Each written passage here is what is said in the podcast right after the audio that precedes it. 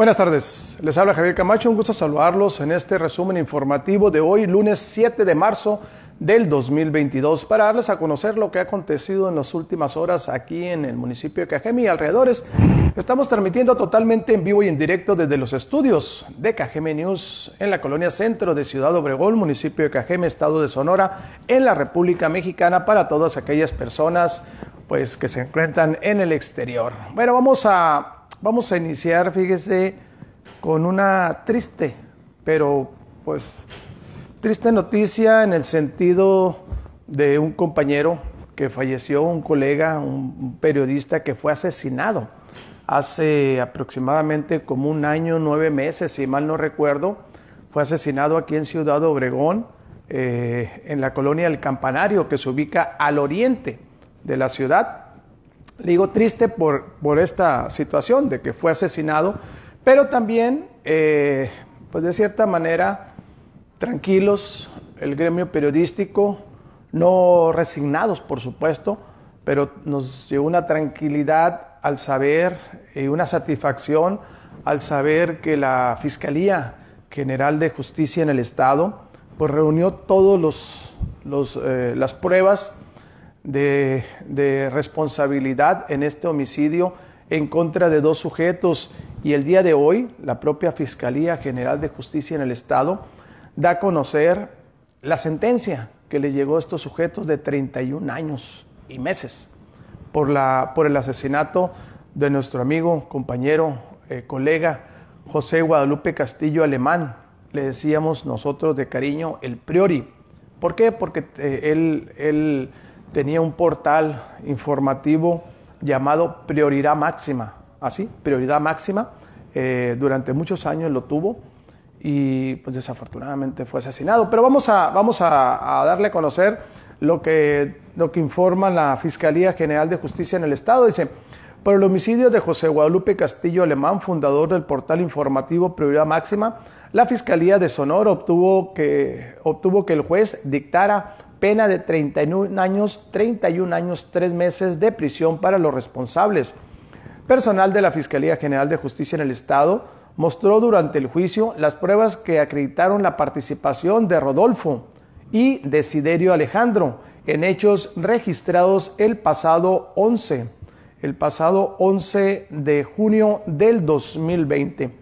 Además de los 31 años, 3 meses de cárcel para cada culpable, el juez también dictó que entre ambos deberán pagar 72 mil 4 pesos, 432 pesos, de los cuales 22 mil 936 pesos son de multa y 49 mil 68 pesos para la reparación del daño moral.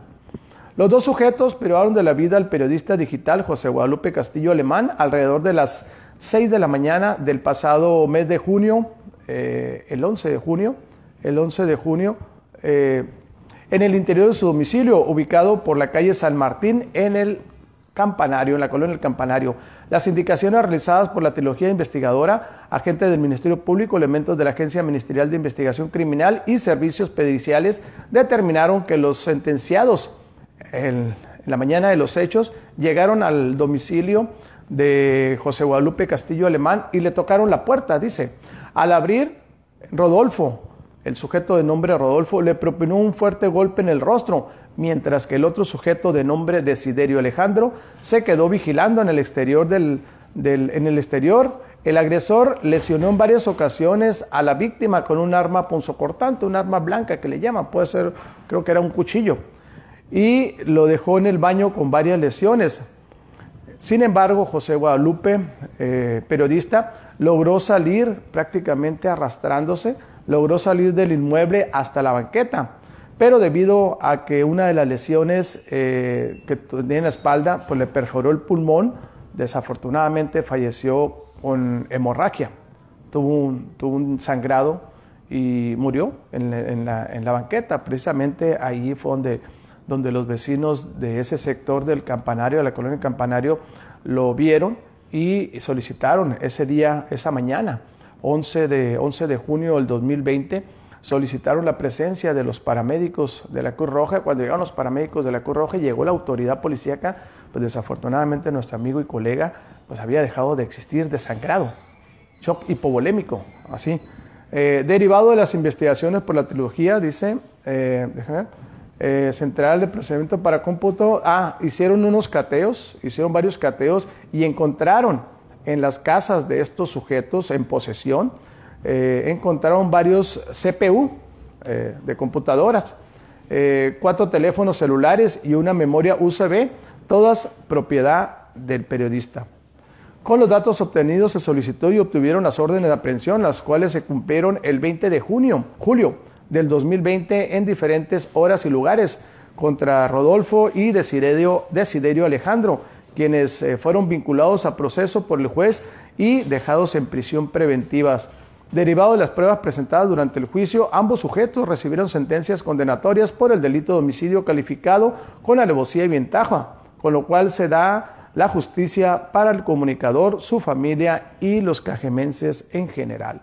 Pues después, después de un año, nueve meses, eh, que la verdad yo considero que no es poco, pero tampoco es mucho el tiempo, eh, porque eh, estos sujetos fueron detenidos a los pocos días, a los pocos días, y de ahí comenzó el proceso que duró precisamente o aproximadamente un año, ocho meses, ya les dieron sentencia. Afortunadamente estos sujetos, pues ahí se van a quedar, ahí se van a quedar 31 años, tres meses por el delito que cometieron de homicidio, homicidio calificado con alevosía y ventaja, así dicen.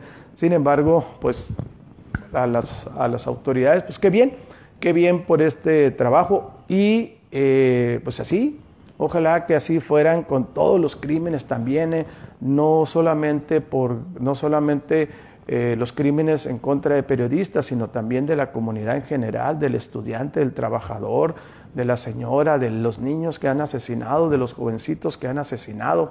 Siempre lo he dicho yo aquí, y en las transmisiones en vivo, nosotros como periodistas eh, no, no, pedimos que sea nomás para nosotros, ¿no? sino para la comunidad en general, que se haga justicia para todos, para todos así.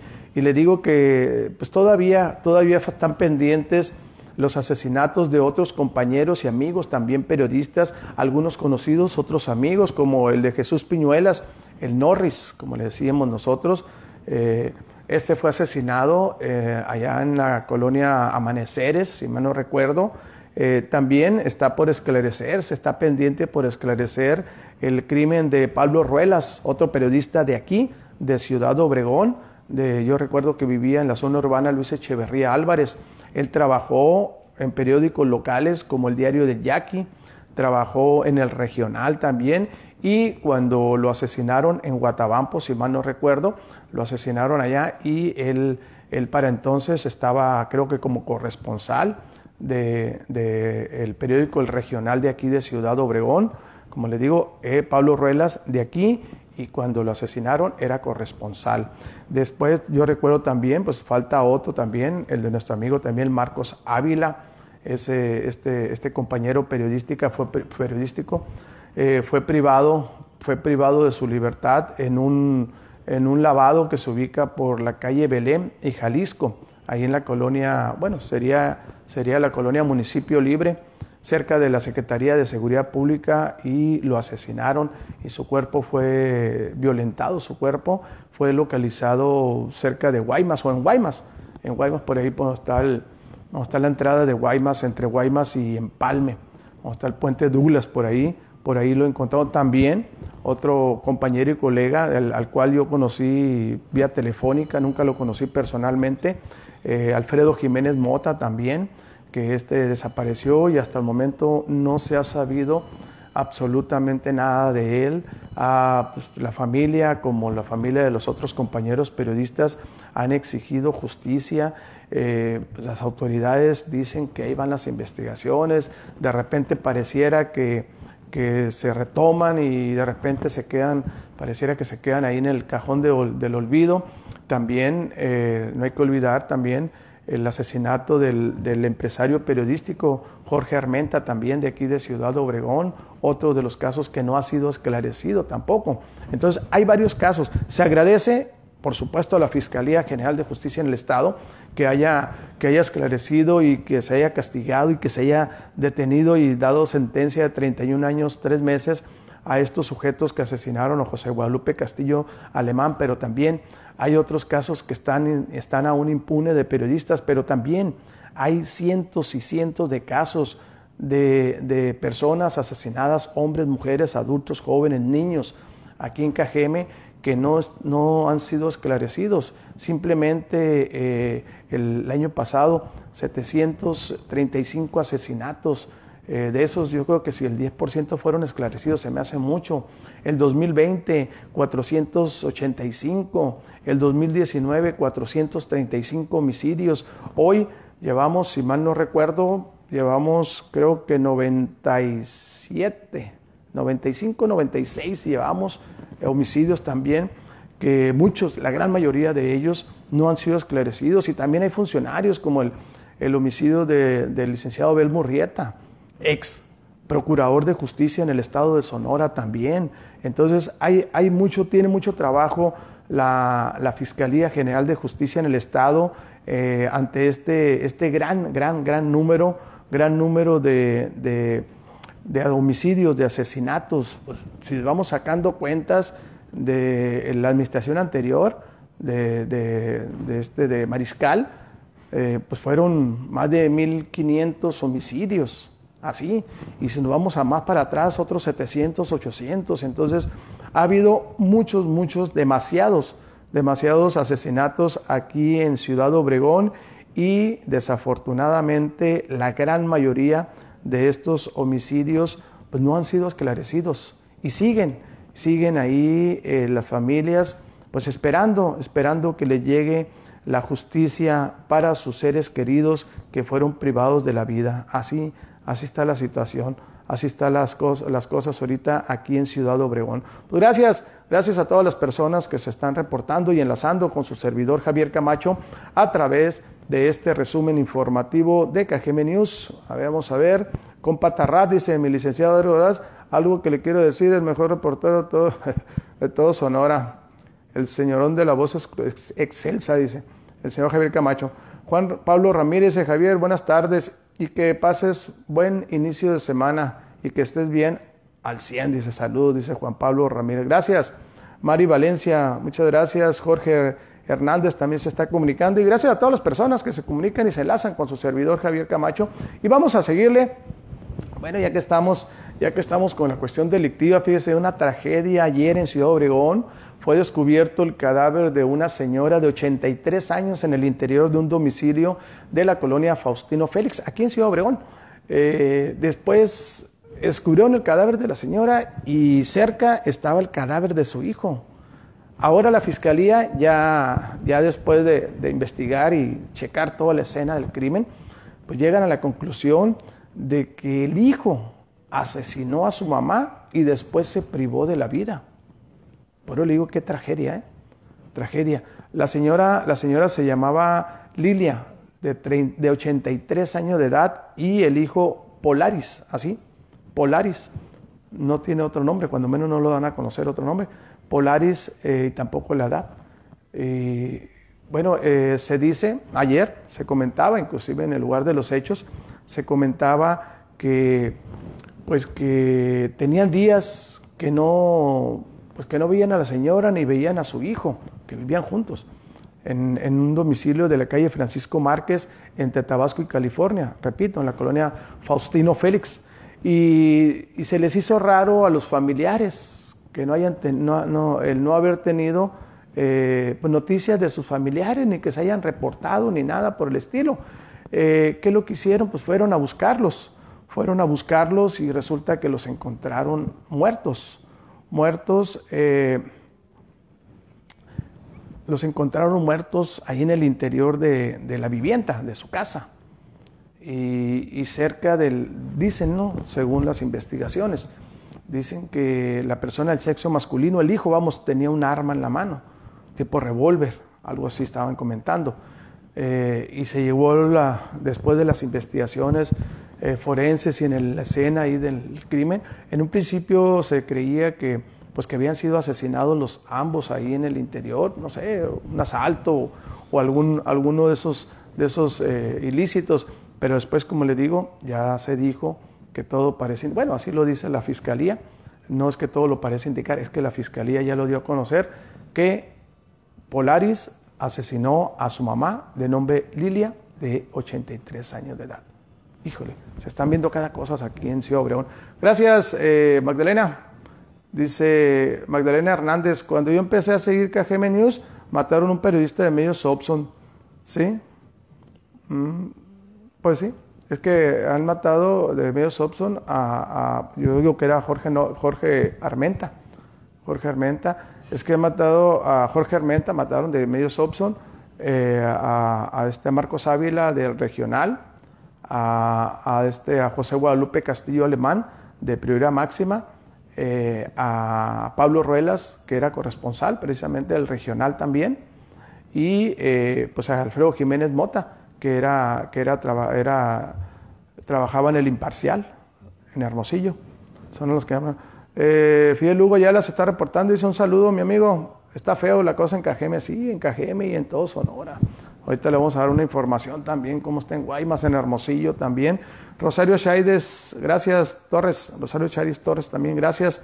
Eh, Martín Norris, buenas tardes, señor Javier. Leonardo Ibarra a la vista también, gracias, buenas tardes a todos por seguirnos y por estar al pendiente de este resumen informativo. Bueno, le comentaba lo de Guaymas, híjole, en la mañana, en la mañana, eh, pues muchos, muchos eh, automovilistas que circulaban por la carretera internacional eh, se percataron, se percataron de, un cuerpo que pendía macabramente de, uno del, puente, del puente ahí de, Guaymas y estaba colgado. Resulta que ese, esa persona fue privada de su libertad y eh, torturada y su cuerpo pues dejado ahí colgado en el, en el puente varias narcomantas también, una en, bueno, varias en Guaymas también y otras en Hermosillo. En la capital, dice, una persona amaneció colgada, dice, eh, colgada del, del ah, entre Guaymas y Hermosillo, perdón. Desde una persona amaneció colgada con una soga al cuello y una narcomanta en el puente de libramiento salida sur de la ciudad. Al lugar se movilizaron personal de la Fiscalía, Guardia Nacional, estatales, municipales, así como servicios periciales mientras que en Guaymas y en Palme fueron colocadas varias, varias narcomantas eh, enviando mensajes policíacos a la fiscal, a la fiscal del estado, a Claudia Indira eh, Contreras, eh, híjole, también fueron abandonados dos cadáveres encobijados en la zona, amaneció este lunes bárbaro ahí en, en Guaymas y en Hermosillo, cuando en las redes sociales está un video, circula un video, de esta persona que estaba colgado en Hermosillo, salida hacia Guaymas, desde en el puente que va en salida hacia Guaymas, desde cómo estaba el cuerpo ahí, pendía macabramente del, puente, me, me recordó los, los, estos casos que se dieron, muchos casos que se dieron en Tamaulipas, por allá por aquellas tierras,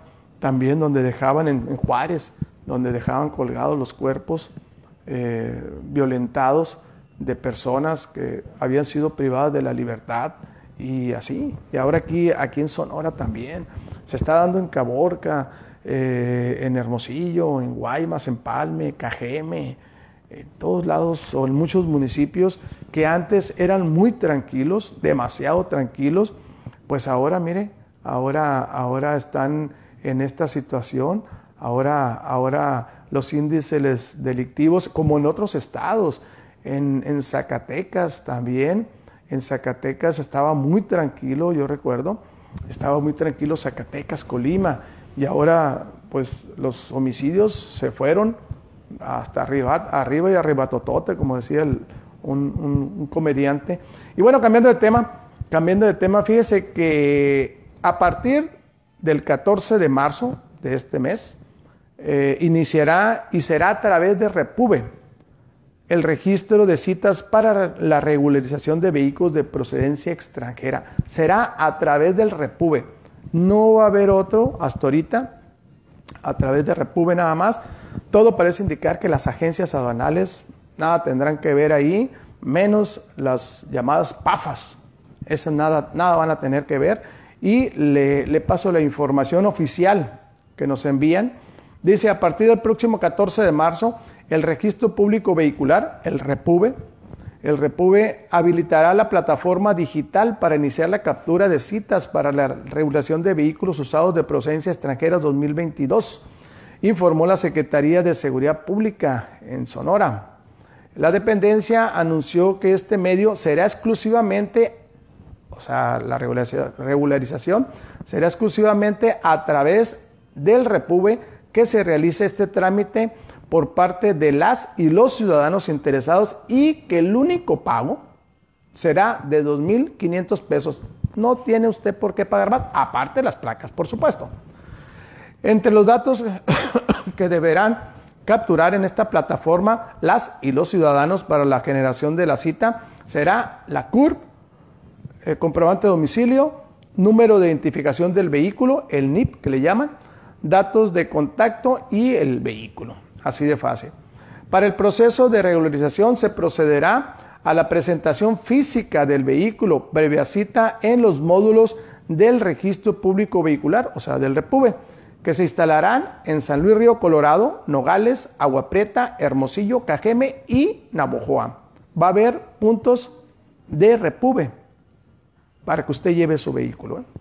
No tiene que hacerlo a través de nadie más. Usted directamente hace la cita en Repube y le van a dar, me imagino, un folio y una fecha y usted con los documentos y todo va a llevar su vehículo a ese módulo, así de fácil. Eh, dice, para el proceso de regulación, eh, la dice, para el proceso de regulación se procederá a la presentación física del vehículo previa cita en los módulos de registro público vehicular que se instalarán, ya le dije dónde, para la revisión de documentos y pegado de constancia de inscripción. Así ya pagado más bien sería. Como apoyo para el registro de solicitud de regularización se tendrán módulos de registros en Guaymas, Moctezuma, Caborca, Puerto Peñasco, Ures y Santana. El proceso se iniciará con vehículos modelos 2003 y anteriores. La plataforma digital no permitirá avanzar en el proceso en caso de que el vehículo tenga reporte de robo en México o en Estados Unidos, ni vehículos que hayan ingresado al país después del 19 de octubre del 2021 y si ya existe un registro previo de otro automóvil. Para los casos en los que no se pueda continuar con el proceso, se abrirá una línea telefónica 800 Repube 1, donde el ciudadano, la ciudadanía podrá solicitar sus aclaraciones. La Secretaría de Seguridad hizo un exhorto a la ciudadanía a evitar realizar pagos extras a gestores que prometen agilizar el registro. Aguas, aguas ahí. Usted no se deje engañar. No va a haber otro medio más que Repube. Y aquí lo dice muy claro la Secretaría de Salud. No se deje engañar pagando extras. Esos que le dicen, no, que yo le voy a hacer el trámite, que esto y que el otro. No, no, no, no, no, no. Usted tiene que hacerlo como, como propietario de un vehículo de procedencia extranjera usted solamente usted. Se va a meter tratas, a la página. Si alguien le quiere hacer el favor de hacer los trámites, pero no tiene por qué pagar absolutamente nada. Solamente los 2.500 pesos, que esos 2.500 pesos se van a quedar en el estado de Sonora y en cada municipio. Un ejemplo, si aquí, que hay infinidad de vehículos de procedencia extranjeras, de los cuales una gran mayoría se pueden regularizar. Bueno, vamos a suponer que sean 10 mil vehículos los que se regularizan y usted pagó 2.500 pesos, pues se hace la, la suma. Y ese dinero se va a quedar en el municipio, ya lo dijo el alcalde Javier Lamarquecano y lo dijo el propio gobernador. Ese dinero se va a quedar cada vehículo que se regularice en diferentes municipios, pues el dinero va para ese municipio aquí ya lo dijo Javier Lamarque, se va a utilizar en la reparación de calles. Así es que es muy importante eso, ¿eh? Es muy importante que no se deje engañar. No hay, ya lo acaba de, confirmar aquí el gobierno del estado, no va a haber intermediarios. Que si dicen que es de una agencia aduanal y que esto, que soy de la PAFA X, de la PAFA Y, no señores, no hay nada de eso. Usted solito lo puede hacer en una computadora, en un teléfono celular, ir a un cyber. Si no sabe o si no le entiende, apóyese con alguien de su familia, con su hijo, con su hija. Así de fácil. Repube, ahí métase la página del gobierno del estado a partir del 14 de este mes de marzo. No se deje engañar. Así. Sí, porque luego salen esos vivales que dicen, yo, yo le voy a hacer los trámites, la gestión, yo, yo me encargo de eso, pero no va a ser gratis. Luego le dicen, necesito que me dé por los, por los gastos de trámites cuando no hay gastos más que, si acaso va a gastar en algo usted, si no tiene computadora, si no le entiende o no tiene teléfono, 20 pesos que le cobran en un cyber por utilizar una computadora por hora, ¿eh? que no creo que vaya a durar tanto. Solamente eso es lo único que va a gastar. Y aparte, los 2.500 pesos que se van a pagar a través del banco. ¿eh? Nada tampoco de entregarle a alguien, toma 2.500, échalo para acá y yo voy a hacer los trámites. No, señor, no se deje engañar, por favor, porque sí, hay cada vival, hay cada vival que, que está aprovechando y está esperando como los, como los tigres agazapados para brincar hacia la víctima. Gracias, eh, Leonardo Ibarra Galaviz, en Gracia Rodríguez, saludos y bendiciones desde Esperanza, Sonora, señor Camacho, gracias. Giovanni Méndez, buenas noches, amigo, gracias. Eh, Lilian Solórzano también se está reportando y gracias a todas las personas que se reportan y se enlazan a través de News. Y fíjese, cambiando un poco de tema, pues como le dije el viernes, eh, vamos a la baja en, en, la cuestión del COVID, de contagios COVID. Eh, le comentaba el pasado viernes en el resumen informativo, pues que ya ya había menos, pero teníamos que tomar precauciones todavía, no, no, hay, que, no hay que confiarnos, eh, no hay que confiarnos. El viernes pasado cambió el semáforo epidemiológico y 71 municipios del estado de Sonora pues están en verde, solamente, solamente eh, Álamos está en amarillo preventivo, o sea, riesgo bajo. Álamos. Esperemos que para la próxima semana, ahora sí, que se pinte de verde todo el estado de Sonora. Pero mientras tanto, fíjese, para que vea, hoy eh, la Secretaría de Salud reportó solamente 13 nuevos casos de COVID en el estado de Sonora y cero defunciones. Así, 13 nuevos casos. La dependencia detalló, eh, la Secretaría de Salud, detalló que estos 13 eh, nuevos casos, fíjese, aquí, aquí sí, primer lugar, y Hermosillo, no, ah, sí, Hermosillo sí está, pero primer lugar, después de muchos meses, eh, Cajeme, este día, en primer lugar, desbancó a Hermosillo y se colocó Cajeme con siete. De los trece, siete son de Cajeme. Hermosillo, Navojoa, dos cada uno. Guaymas y Nogales, uno cada uno. Eh, de estos, ¿dónde se detectaron? En el IMSS se detectaron 10, en la Secretaría de Salud, dos, y en el ISTESON, uno. Eh, con estos se acumulan 162.444 casos de COVID desde que inició la pandemia aquí en el estado de Sonora y desafortunadamente 9.962 han fallecido. Ahora, pues hay que seguir con las, con las recomendaciones, distancia, un metro y medio, dos metros o más, cubrebocas correctamente, lavarse las manos con agua con jabón o con gel antibacterial, 70% de alcohol. Y con eso ya estamos casi, casi. Vamos a ver ahora con Semana Santa, esperemos que no se venga otra ola. Hay que tomar precaución, la verdad. Bueno, ya para terminar, ya para terminar, eh, fíjese que este fin de semana se registraron tres homicidios aquí en el municipio de Cajeme. Eh, uno, eh, como víctima, Manuel Ernesto. Esto fue en la calle El Monte y Fontana, en Real de Campreste, al, sureste, o al, perdón, al noreste de Ciudad Obregón, al oriente de Ciudad Obregón. Ahí los vecinos de ese sector reportaron una serie de detonaciones. Cuando llegaron al domicilio de, de la calle El Monte y Fontana, encontraron a Manuel Ernesto tirado cerca de una puerta con varios impactos de bala, llegaron los paramédicos de la Cruz Roja y resulta que pues que ya, ya, habían, ya había fallecido esta persona, ya había fallecido. Eh, otro, otro caso y el descubrimiento es, fue en la calle, esto fue el sábado también, en la calle Elda, Elda entre Molice y Betagna, en la colonia Urbivilla, ahí las, las eh, las rastreadoras de Ciudad Obregón encontraron una fosa clandestina y en el interior el cadáver violentado de Fabián Eduardo. Vivía en el campo 2, muy cerca donde se fue encontrado. Tenía un mes y medio desaparecido.